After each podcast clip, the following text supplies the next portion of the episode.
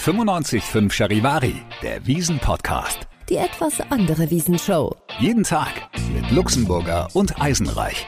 Ja, heute mal ohne Luxemburger und nur mit Eisenreich. Der Luxemburger ist wohlverdient auf seine Alm nach Österreich gefahren, hat gesagt, komm, ich brauche mal ein paar Tage Auszeit. Er hat letzte Woche für mich die Stange hochgehalten, nachdem ich ein paar Tage ausgefallen bin. Aber ich bin natürlich nicht alleine da heute. Ich habe mir Verstärkung an meine Seite geholt, beziehungsweise bin zu jemandem hingegangen, und zwar zum Norbert Grünleitner. Der Name sagt euch vielleicht nicht sofort was, aber ihr habt ihn mit Sicherheit alle schon mal gehört, denn er ist der Mann, der hier am U-Bahnhof Theresienwiese die Ansagen immer macht. Servus Norbert. Hallo, servus Bernhard. Magst du gleich mal eine Kostprobe geben, damit man weiß, was man so für Sprüche von dir bekommt, wenn man hier so mit der U-Bahn ankommt und die Menschenmassen sich hier so durchschieben? Also wenn die Leute ankommen, ich begrüße die Leute natürlich, die freuen sich, wenn sie aussteigen aus der U-Bahn, wenn ich sage, Herzlich willkommen auf der Theresienwiesen. Schön, dass ihr da seid. Zwei Jahre haben wir jetzt gewartet auf euch. So lange wartet ihr weg. Und ich gebe Ihnen nur einen Tipp. Sie brauchen nicht drängeln, schubsen oder Schirm. Das Bier gelangt für alle. Ich war auch selber schon auf der Wiesen, habe mich auch überzeugt. Also es ist genügend da. Ja, das kann ich auch nur bestätigen. Das habe ich auch schon überprüft. Wir beide sitzen jetzt hier am U-Bahnhof in so einer kleinen Kanzel, glaube ich, nennt ihr das, so ein Glashaus eigentlich, wo du den Überblick hast. Hier läuft alles zusammen. Du machst es schon seit vielen, vielen Jahren für die MVG. Wie ist bei dir so die Wiesenliebe entstanden? Oder ich meine, eigentlich muss man ja auch ein bisschen positiv verrückt sein, damit man das durchhält, weil du siehst hier 16, 17 Tage lang jedes Jahr Millionen von Menschen, die meisten nimmer in so ganz richtigen Zustand dann ab einer gewissen Zeit. Wo ist diese Wiesenliebe bei dir hergekommen?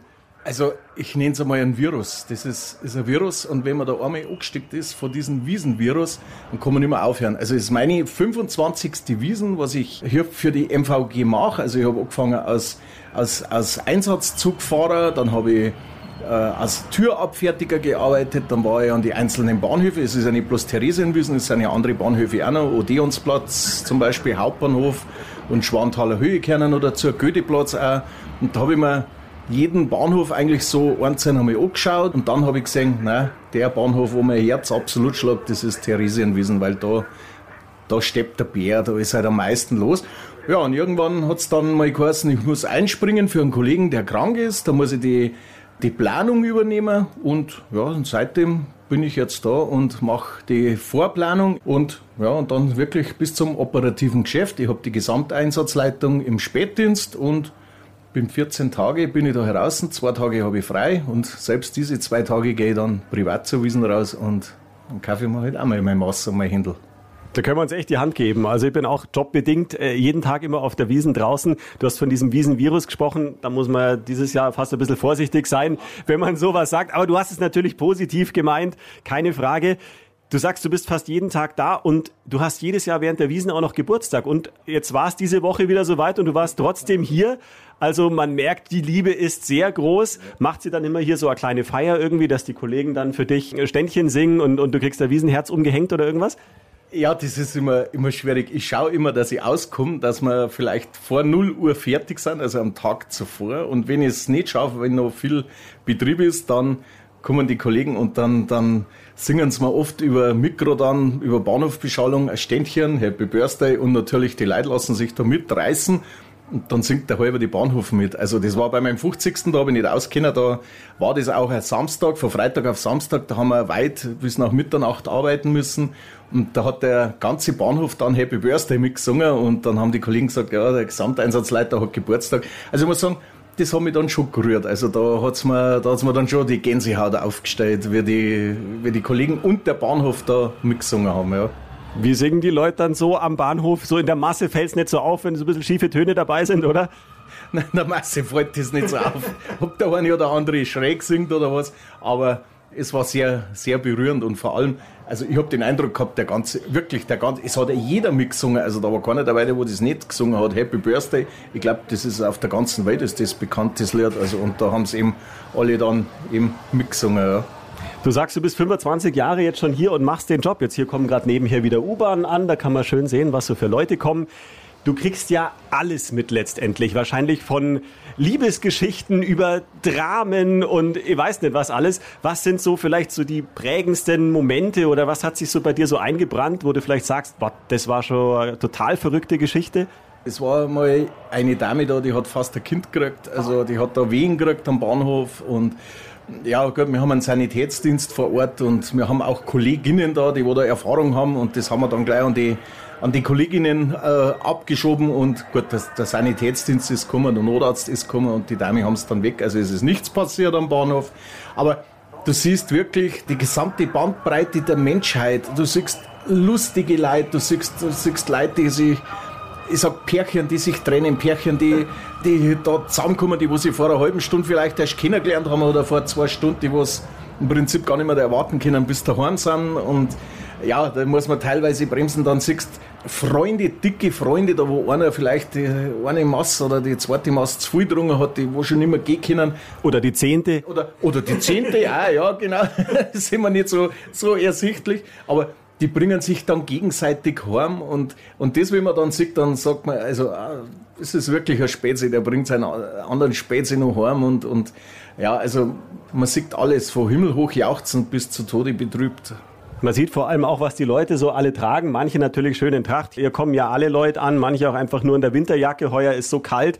Du hockst jetzt äh, vor mir in der offiziellen MVG-Kleidung, würde ich sagen, dürftest du auch eine Tracht anziehen oder sagst du, mei, das ist jetzt gar nicht so gemütlich hier, wenn ich da sitze oder gibt es da eine klare Regelung? Nein, es gibt schon eine klare Regelung. Wenn wir hier arbeiten, dann haben wir Dienstkleidung zum Tragen. Die Leute sollen uns ja erkennen.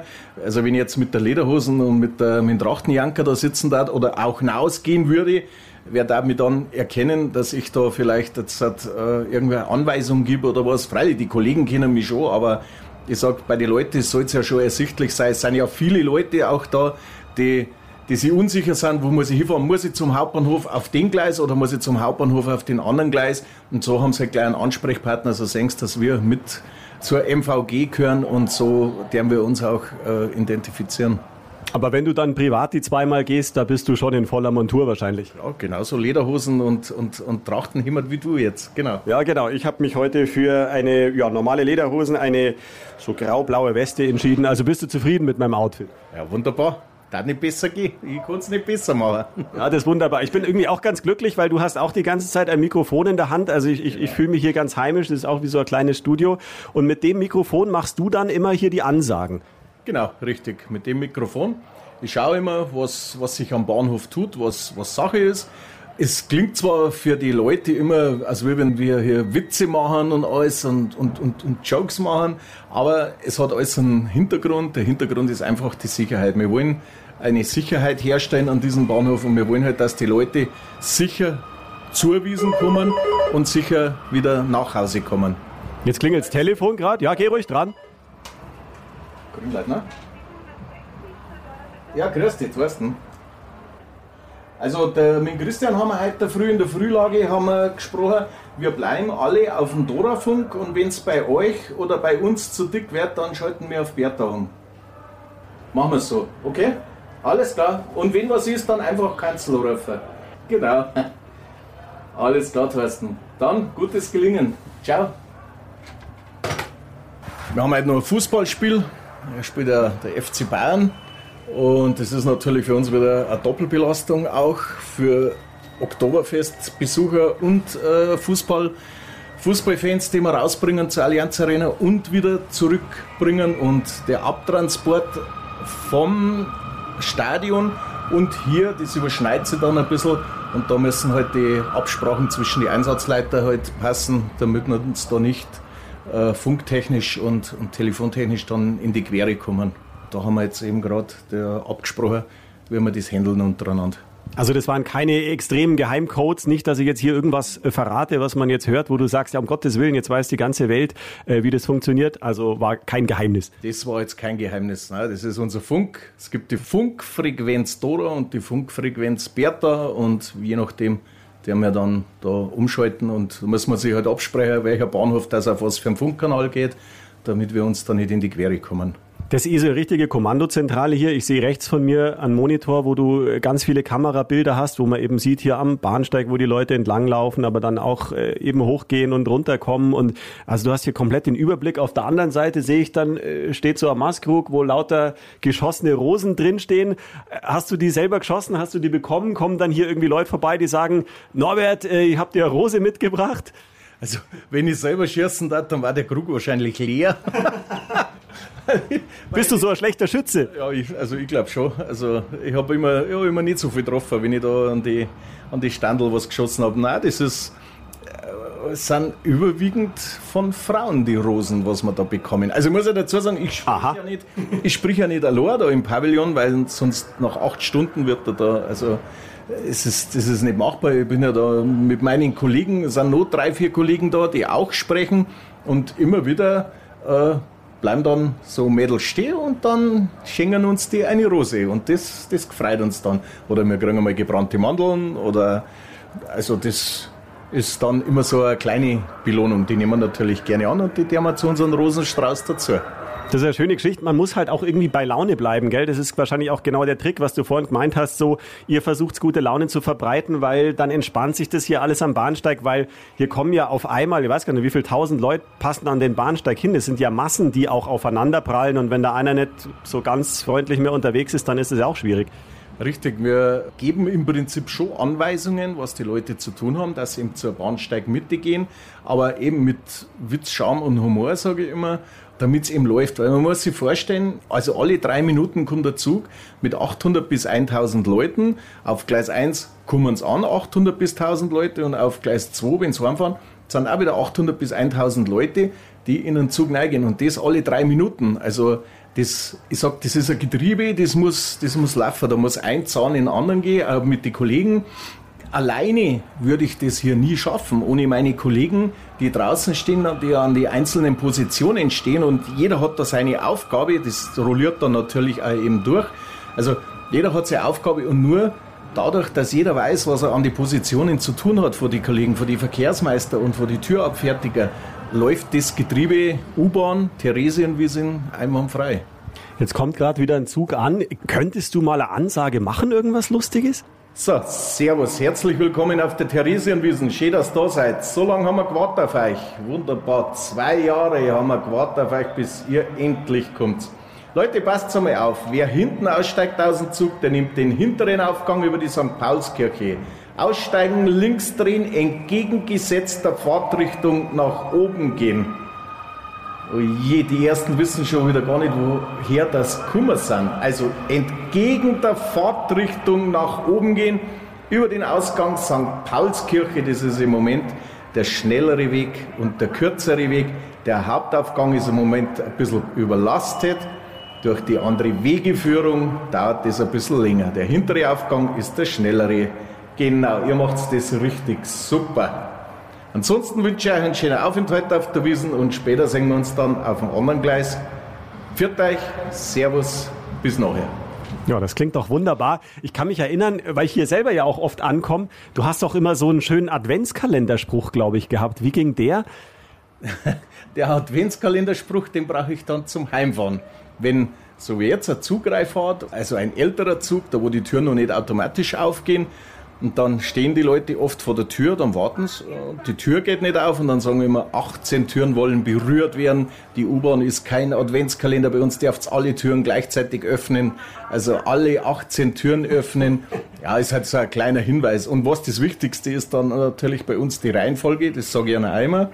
Die Reihenfolge ist auch ganz einfach. Also erstens einmal Türe auf, zweitens aussteigen lassen und dann erst einsteigen. Andersrum funktioniert es nicht. Das haben wir mal probiert. Und ja, so sind halt die Sprüche. Das ist halt immer so spontan, was man, was man halt sieht. Also es sind keine Sprüche, die man, äh, wo ich irgendwo runterliest. Da wirst du da nirgendwo einen Zettel finden, wo die Sprüche draufstehen, sondern einfach so, wie es draußen ist, so reagieren wir und so schauen wir, dass wir die Leute dann äh, einigermaßen am Bahnhof verteilen, denn wir wollen ja eben dass die Leute sicher und dann vielleicht auch gemütlich mit einem Sitzplatz heimkommen. Die müssen sie nicht alle in der letzten Tür reinbatzen. Muss nicht sein. Ich kann es bestätigen, also hier liegen keine Zettel rum, wo die Witze draufstehen. Wir haben im Podcast immer, wenn einer einen blöden Witz macht, gibt es bei uns immer einen Tukan, der dann quietscht. Ich habe den extra mitgebracht. Also wenn du äh, blöde Witze machst, dann, äh, dann quietscht der. Also insofern für den Adventskalender kriegst du jetzt noch einen Tukan. Ja, das war schon mal gut. Ähm, aber Zettel, weil ich das gerade gesagt habe, dass hier keine rumliegen. Ich sehe einen, da steht Abschlussessen drauf. Also organisiert ihr schon irgendwie dann einen, einen großen Wiesenabschluss gemeinsam? Ja, genau. Mit allen Kollegen, da machen wir dann so eine kleine Abschlussrunde, wie ist die Wiesen gelaufen und, und alles. Und dann treffen wir uns nochmal alle und lassen wir nochmal die Wiesen Revue passieren. Da gibt es natürlich dann auch was zum Essen und die meisten Kollegen haben am nächsten Tag dann frei und dann genau so als, so als Abschluss, das braucht man dann so, weil wir dann doch auf das schauen, was wir gemacht haben. Und klar schreiben wir dann eine Woche drauf unsere Berichte und alles. Und während der Wiesen schauen wir halt auch drauf, wo wir besser werden können, wo es heuer vielleicht anders ist. Es ist nicht jede Wiesen gleich. Auch die Fahrgäste verteilen sich mal an der Schwanthaler Höhe mehr, mal an, am Goetheplatz mehr oder was. Und man versucht sich da halt immer einzustimmen und dann auch dementsprechend zu reagieren und einfach, wir wollen immer besser werden, ja. Wie ist bei dir? Brauchst du danach auch äh, Wiesenurlaub? Also brauchst du ein paar Tage Abstand dann, dass du sagst, ich brauche jetzt mal meine Ruhe, ich will jetzt keinen sehen, ich habe hier Millionen von Leuten gesehen oder ziehst du gleich weiter durch dann?